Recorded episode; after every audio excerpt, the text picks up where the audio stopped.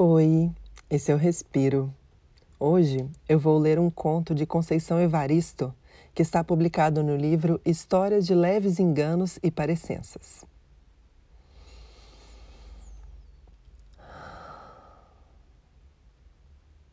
A moça de vestido amarelo. Dores da Conceição Aparecida, desde o primeiro ano de vida, ao começar a falar, deixou os seus espantados. Abrindo os braços, espichando um dos dedos como se mostrasse alguém ou alguma coisa, balbuciou algo assim: Amaelo, amaelo. Crescendo foi e seus dizeres também. Do balbucio amaelo, a palavra amarelo se fez ouvir correta e sempre presente no vocabulário da menina. A cor mais ainda era o matiz preferido para colorir seus rabiscos, desde os seus desenhos da fase célula até as criações mais completas, como a do corpo humano ou a cópia das paisagens. Um dia, aos sete anos, acordou sorridente dizendo que havia sonhado com uma moça de vestido amarelo. A moça que ela via sempre e que alguns de suas famílias entendiam como sendo uma amiga imaginária da menina. Só a sua avó sabia muito bem de que a moça, a Sãozinha, estava falando. Espantos tiveram todos, menos a avó. O sonho acordara Doris bem no dia de sua primeira comunhão. Não poderia Doris ter sonhado outros sonhos? Anjinhos dançando e voando em algum lugar azul celeste? Não poderia ter sonhado com a hóstia consagrada, a quem devemos tanto respeito? E por que não sonhara com cálice bento? Buscando se recuperarem do assombro resolveram crer que nada seria mais católico do que a menina sonhar com a mãe de Jesus. A moça de vestido amarelo poderia ser Nossa Senhora dos Católicos, que viera em vigília cuidar do sono e dos sonhos da menina, pois no dia seguinte ela iria receber a comunhão pela primeira vez. O sonho indicava o fervor da menina diante da fé católica. A moça que enfeitava o sonho da menina só podia ser a santa em suas diversas aparições de ajuda e milagres. Senhora Aparecida, Senhora da Conceição, Senhora do Rosário dos Pretos, Senhora Desatadora dos Nós, Nossa Senhora dos Remédios, a Virgem de Fátima.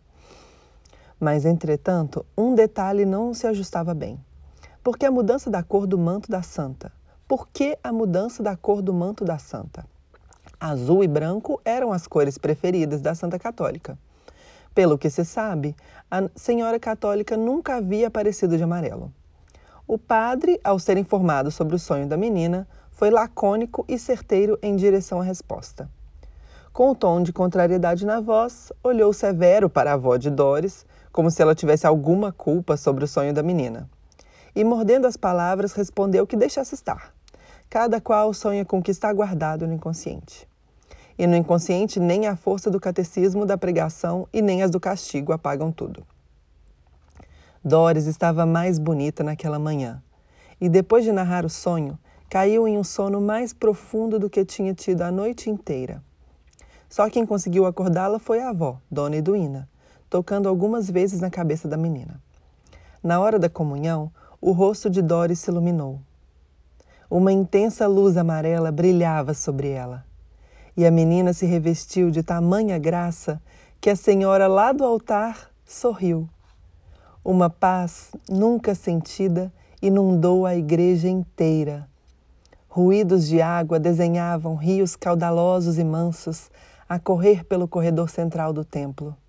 E a menina, ao invés de rezar a Ave Maria, oração ensaiada por tanto tempo, cantou outro cumprimento. Cantou e dançou como se tocasse suavemente as águas serenas de um rio. Alguns entenderam a, a nova celebração que ali aconteceu. A avó de Doris sorria feliz. Doris da Conceição Aparecida cantou para a nossa outra mãe, para a nossa outra senhora.